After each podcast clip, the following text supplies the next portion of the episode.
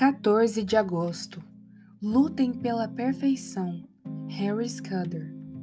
Prossigo para o alvo, para o prêmio da soberana vocação de Deus em Cristo Jesus.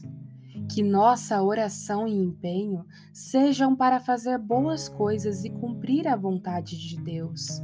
E apesar de haver falhas em relação ao que está feito, que também não deve ser permitido, se o coração for íntegro na forma de ser, Deus tolerará as muitas fraquezas e aceitará a verdade e a integridade. Os cristãos precisam ter a perfeição como objetivo.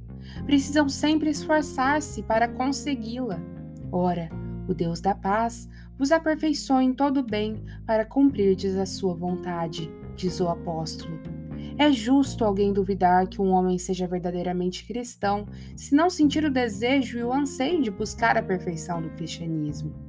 Isso faz cair por terra o pensamento de que todos aqueles que acham o suficiente, que sabem o suficiente, que fizeram um bom progresso na corrida do cristianismo. O que diz o apóstolo? Nem todos os que correm recebem o prêmio. Se alguém cair ou parar, jamais terminará a corrida. Portanto, Deus deseja que os outros façam como ele fez. Corram para que possam obter, e então lutem para receber o domínio e a coroa. Aquele que põe a mão no arado e olha para trás não é apto para o reino de Deus.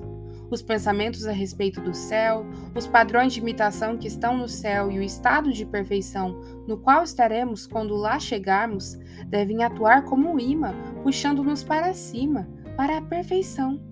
Sejam perfeitos, Cristo diz, como é o Pai Celestial de vocês. Em todas as coisas e em todos os caminhos, sejam perfeitos. Para conseguir isso, é preciso, primeiro, convencer o coração de que devemos ser perfeitos. Segundo, entender que ainda não somos perfeitos, como diz o apóstolo.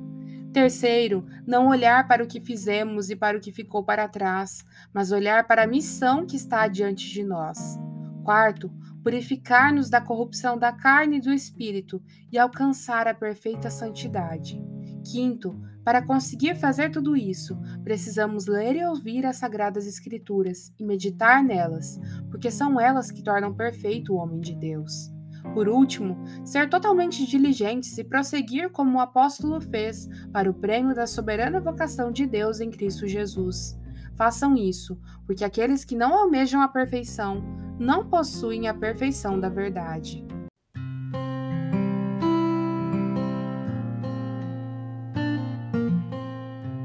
Você ouviu a leitura do devocional Dia a Dia com os Puritanos Ingleses, da editora Pão Diário, uma leitura que você encontra aqui no Devoção Diária que você possa estar sendo abençoado por essa leitura e compartilhar com outras pessoas, para que elas também possam ser edificadas. Que Deus abençoe o seu dia na presença dEle.